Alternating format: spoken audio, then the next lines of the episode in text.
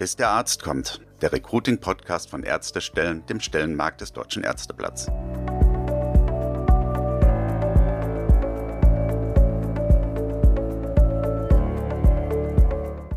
Herzlich willkommen zu Bis der Arzt kommt, dem Recruiting-Podcast von Ärztestellen, dem Stellenmarkt des Deutschen Ärzteblatts.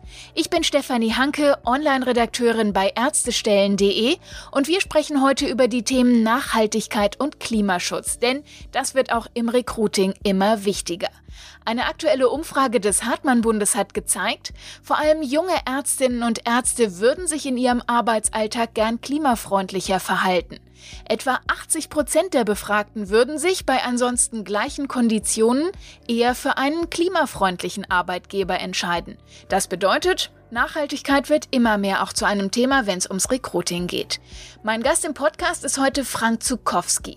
Er ist Leiter der Vorstandsstabsstelle Nachhaltigkeit und Klimamanagement am Universitätsklinikum Hamburg-Eppendorf. Das UKE ist schon seit Jahren Vorreiter beim Thema Nachhaltigkeit und wir sprechen heute über die Nachhaltigkeitsstrategie Das grüne UKE, wie man die Abläufe in einem Krankenhaus nachhaltiger gestalten kann und welche Rolle das auch fürs Recruiting spielt. Bis der Arzt kommt. Das Interview. Herr Zukowski, Sie sind ja schon mit dem UKE sehr lange Vorreiter bei den Themen Umweltschutz und Nachhaltigkeit. Warum hat das bei Ihnen im Haus so einen hohen Stellenwert? Ja, wir haben das große Glück, dass unser Vorstand schon sehr lange das Thema als sehr relevant erkannt hat, denn es ist ja durchaus so ein kleiner Spagat. Auf der einen Seite wollen wir Gutes tun und tun Gutes, indem wir all die Menschen, die Patientinnen und Patientinnen, die zu uns kommen, versuchen gesund zu machen mit ganz großem Einsatz, mit viel Diagnose, mit viel Therapie, mit Forschung, gerade bei uns in der Uniklinik.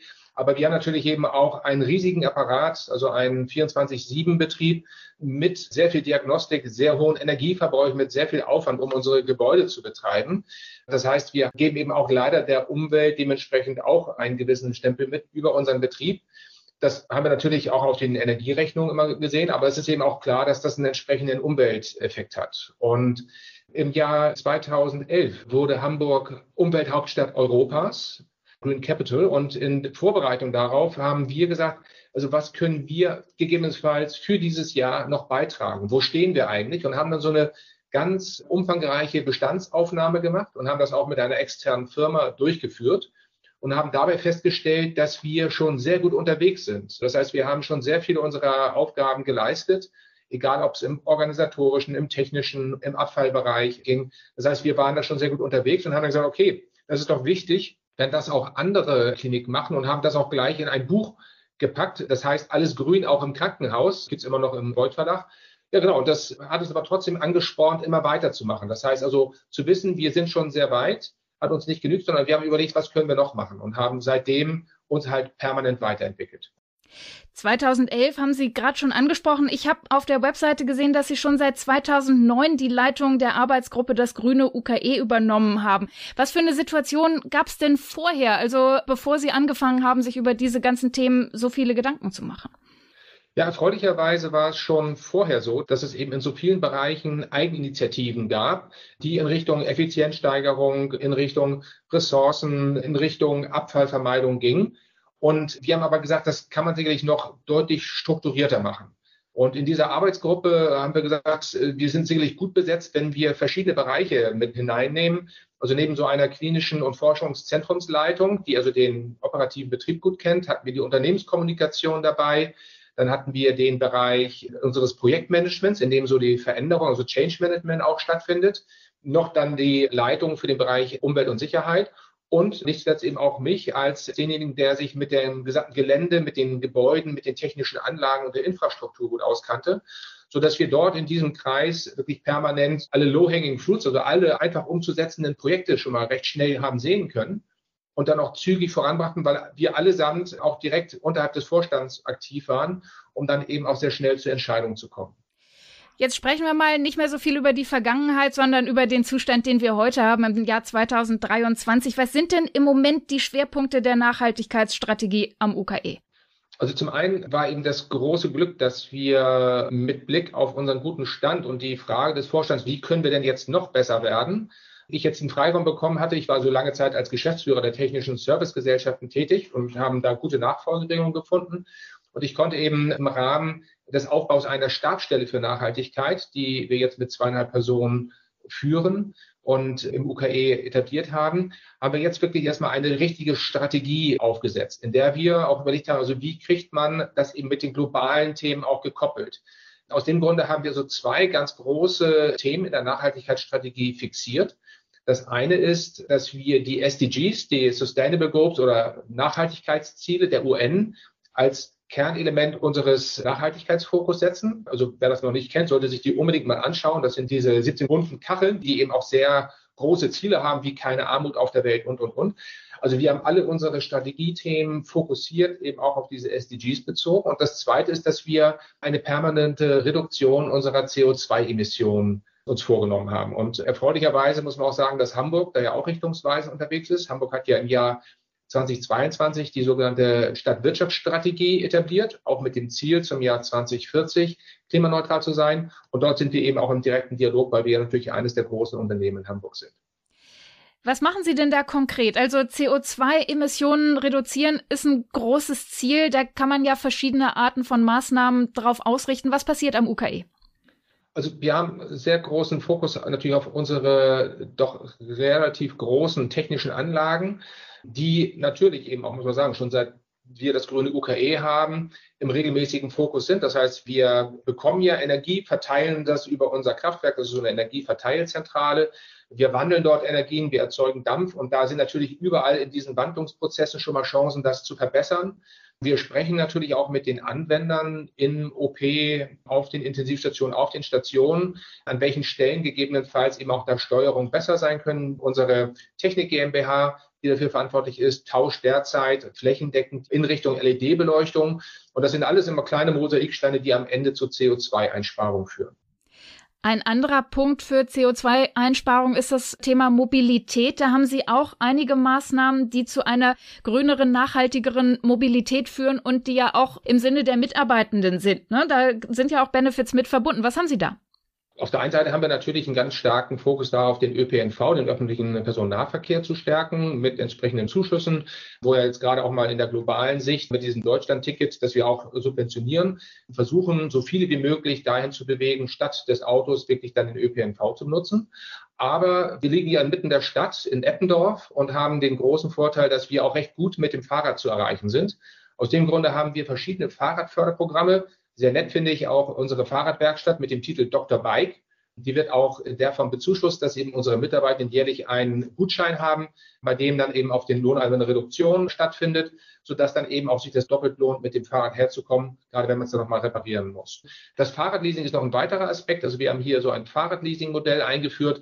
Das ist eben auch durch erhebliche Rabatte, gerade wenn man sich ein kostenspieligeres E-Bike zulegen will, also mit über 30 Prozent Rabatt, die am Ende dabei rauskommen. Das wird auch sehr stark angenommen und ist ein weiteres Mobilitätsthema im Bereich der Nachhaltigkeit. Sie sind da sehr weit auch dabei, die Mitarbeitenden mit einzubeziehen. Da gab es ja jetzt neulich eine neue Studie vom Hartmann-Bund, dass sich sehr viele, gerade in der jüngeren Generation, wünschen, im Arbeitsalltag umweltfreundlicher, klimafreundlicher arbeiten zu können. Ich weiß nicht, ob Sie es gesehen haben. Knapp 90 Prozent sagen das. Was bedeutet das für Sie, dass Sie damit auch Ihre Arbeitgebermarke stärken? Welchen Einfluss hat das Nachhaltigkeitskonzept auf dieses Thema? Das ist natürlich ein schöner Begleiteffekt. Also wir nehmen das auch durchaus wahr, dass gerade diejenigen, die jetzt, nachdem sie vielleicht auf Fridays for Future mitgemacht haben, freitags also nicht auf der Schulbank, sondern schön auf dem Rathausmarkt standen, dass sie dann eben ins Studium und jetzt zu uns kommen oder aber eben auch in den anderen Gesundheitsberufen die Ausbildung durchlaufen haben. Und für die ist es natürlich toll, dass wir Antworten haben auf viele Fragen. Sicherlich muss man sagen, es ist immer so, dass die Patientensicherheit und die Hygiene im Umgang mit allen Materialien, die wir haben, vorrangig ist. Das heißt, wir werden niemals zu Lasten der Sicherheit und der Patienten etwas tun. Aber dort, wo es eben Anpassungsmöglichkeiten gibt, versuchen wir wirklich diese Projekte und diese Möglichkeiten zu greifen und auch gerade im Rahmen von Pilotprojekten, bei denen man auch ehrlich eingestehen muss, dass es vielfach mal äh, zwei Schritte vor und dann auch wieder zwei Schritte zurückgeht. Das heißt, die muss man wieder einkassieren, weil es einfach nicht funktionierte. Aber das versuchen wir wirklich durchgängig zu realisieren.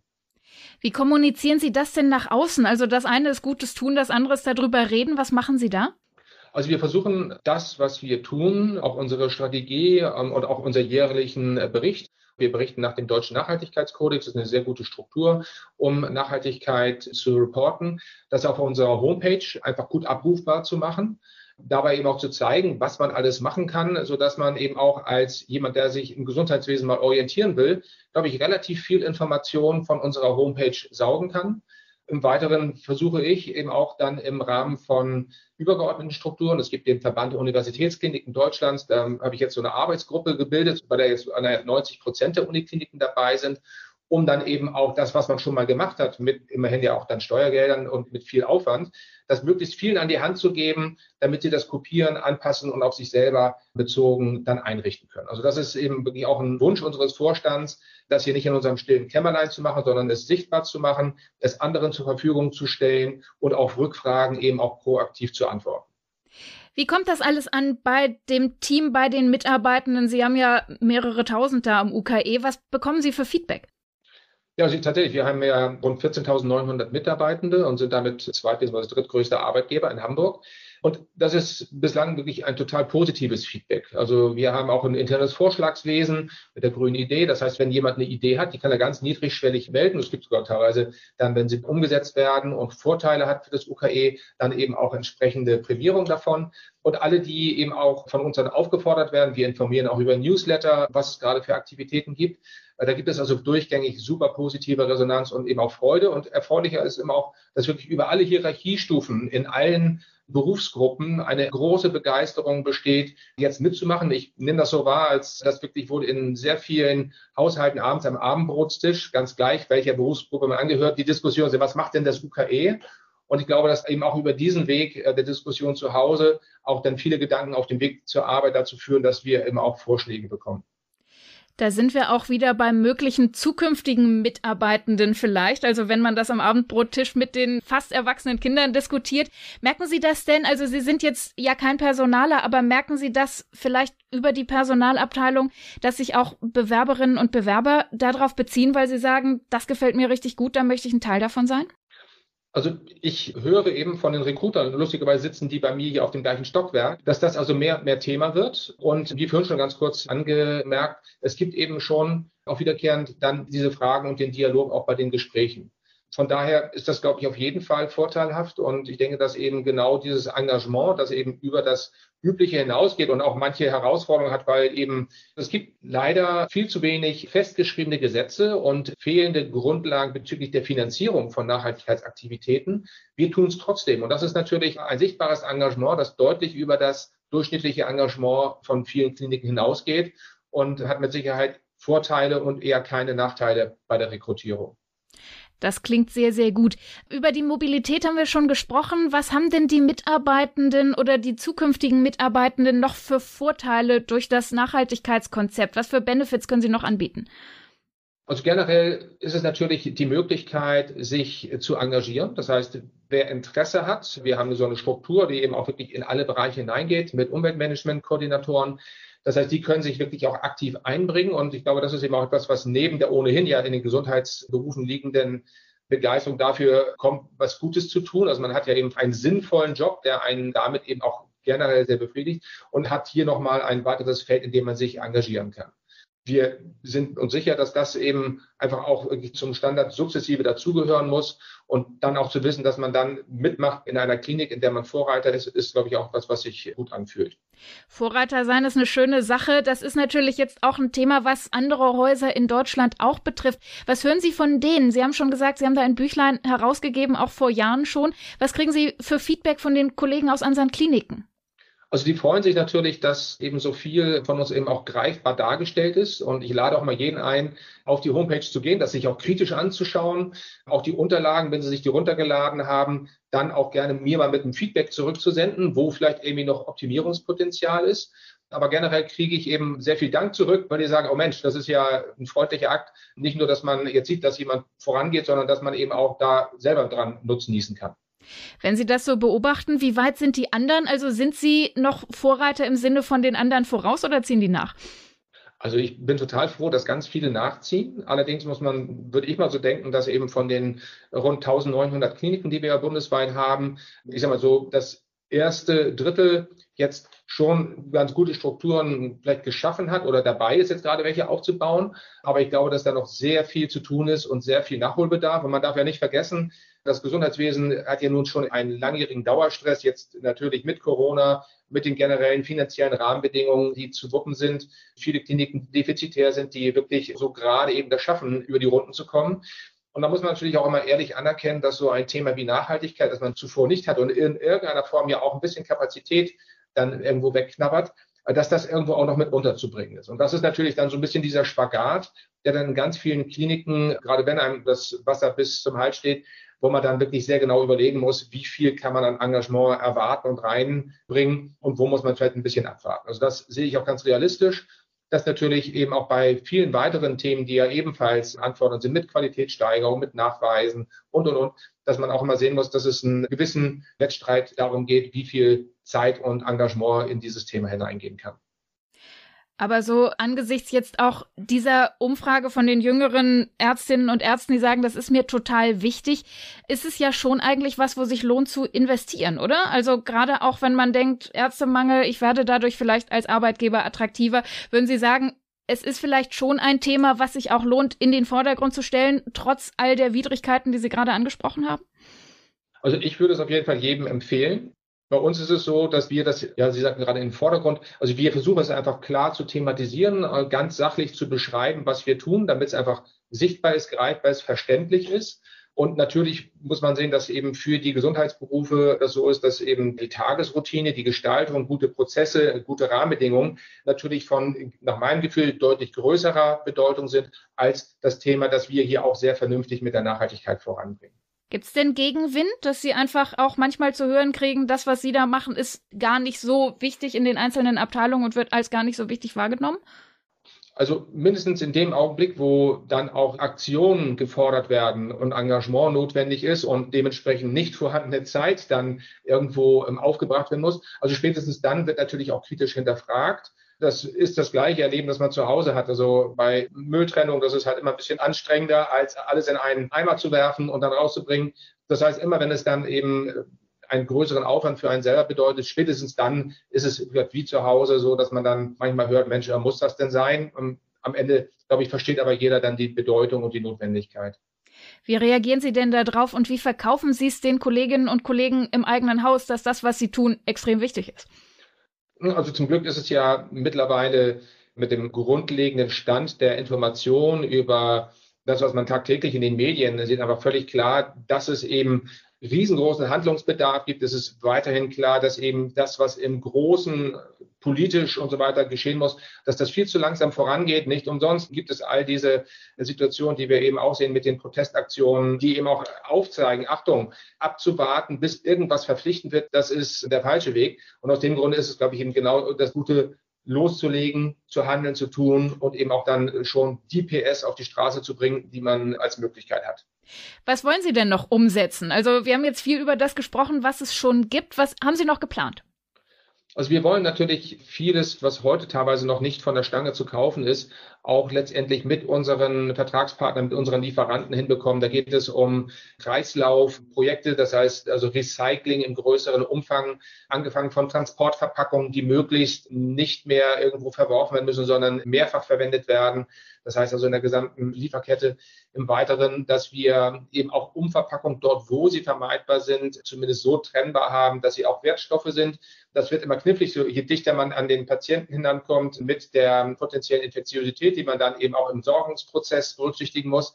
Aber da können wir sicherlich noch besser werden. Auch wenn wir schon eine flächendeckende Wertstofftrennung haben, haben wir aber sicherlich eben noch einige immer blinde Flecken, in denen wir zum Beispiel nachschieben müssen. Wir haben auch gerade ein Projekt wo wir in Richtung Papiereinsparung nochmal gehen wollen. Wir haben zwar eine digitale Patientenakte, aber wir haben sicherlich eben noch manche Prozesse, wo dann doch mal irgendwo ein Dokument ausgedruckt wird, unterschrieben wird, eingescannt und dann verworfen wird. Also all solche Themen, die eben auch wirklich in der Praxis immer einen gewissen Anlauf brauchen, bis man sie dann auch umsetzt. Wenn wir jetzt mal so ein bisschen in die Glaskugel gucken. Sie sind schon sehr, sehr weit gekommen. Sie haben jetzt schon gesagt, was soll in der näheren Zukunft passieren. Wie stellen Sie sich nachhaltige Krankenhäuser vor, wenn wir jetzt mal sagen, in 20 Jahren vielleicht? Also auf jeden Fall hoffe ich, dass bis dahin also Rahmenbedingungen existieren, die es den Kliniken ermöglichen, Investitionen auch in die technische Infrastruktur zu stecken, in den baulichen Bestand, denn das ist aktuell noch eine große Lücke, weil eben zwischen den Investitionen, die von den Kommunen getragen werden und den Verlaufskosten, die ja im Rahmen der Vergütung über die Krankenkassen getragen werden, dazwischen ist eigentlich dieses große Dilemma, dass eigentlich so die Reinvestition in technische Anlagen, die dann viel effizienter werden und eben auch die Nachrüstung von Anlagen wie Photovoltaikanlagen, dass die im Grunde, sofern sie sich nicht irgendwie selber amortisieren, wo es dann keine Finanzierung gibt. So, und das ist sicherlich mit Blick auf die vielen Kliniken mit altem Gebäudebestand etwas, was ich wünsche und erwarte, dass es dafür dann Regulierungen gibt, Festlegungen und einen klaren Finanzierungsplan. Es gab ja das Krankenhauszusatzfinanzierungsgesetz, wo man in die IT mit vier Milliarden Euro investiert hat. Und in meinen Augen wäre so etwas, aber mit deutlich mehr Geld, weil das aber viel aufwendiger ist, Gebäude und Technik nachzurüsten, mit deutlich höheren Milliardenbeträgen etwas, was man eigentlich in das Gesundheitswesen investieren sollte. Was wünschen Sie sich denn noch? Also mehr Investitionen haben Sie jetzt schon gesagt, wenn Sie jetzt einfach mal einen Wunsch äußern können. Ich kann ihn nicht erfüllen, aber was wäre denn etwas, was Sie gerne hätten, wenn Sie in die Zukunft schauen? Also erstmal eben vor allem die klare Regulierung, also den klaren gesetzlichen Rahmen, der das eben auch verpflichtend einführt, was jetzt diejenigen, die sich früh aufgemacht haben, schon mal auf den Weg gemacht haben, dass das eben auch irgendwo auch ausfinanziert wird. Denn man muss ja eben eines sehen, dass eben angefangen von den Personalressourcen, aber eben auch ergänzende Ausgaben, um dann eben bessere, grünere Produkte zu nutzen, zum Beispiel Papier mit blauem Engel statt irgendwie mit Scheinlabeln, die eben nicht ganz so nachhaltig sind, die aber dann durchaus mal zehn Prozent mehr sind. Das sind dann mal wieder Beträge von 20.000 Euro, dass sowas wirklich dann auch im sinnvollen, langen Blick auch mitgetragen wird. Also das wäre mein Wunsch, dass da auch wirklich in angemessener Form Dinge bereitgestellt werden. Vielen Dank, Herr Zukowski, für die Einblicke in Ihre Arbeit. Das war's auch schon wieder mit der aktuellen Folge von Bis der Arzt kommt, dem Recruiting-Podcast von Ärztestellen. Ich hoffe, Sie konnten wieder einiges mitnehmen, was Ihnen auch bei Ihrer Arbeit weiterhelfen kann. Wenn es Ihnen gefallen hat, dann freuen wir uns über eine positive Bewertung bei einem Podcast-Portal Ihrer Wahl und empfehlen Sie uns auch gern weiter. Und wenn Sie Fragen haben, Anregungen oder gern eine persönliche Beratung mit unseren Recruiting-Experten haben möchten, dann schreiben Sie uns doch einfach. Die Adresse ist podcast.ärztestellen.de.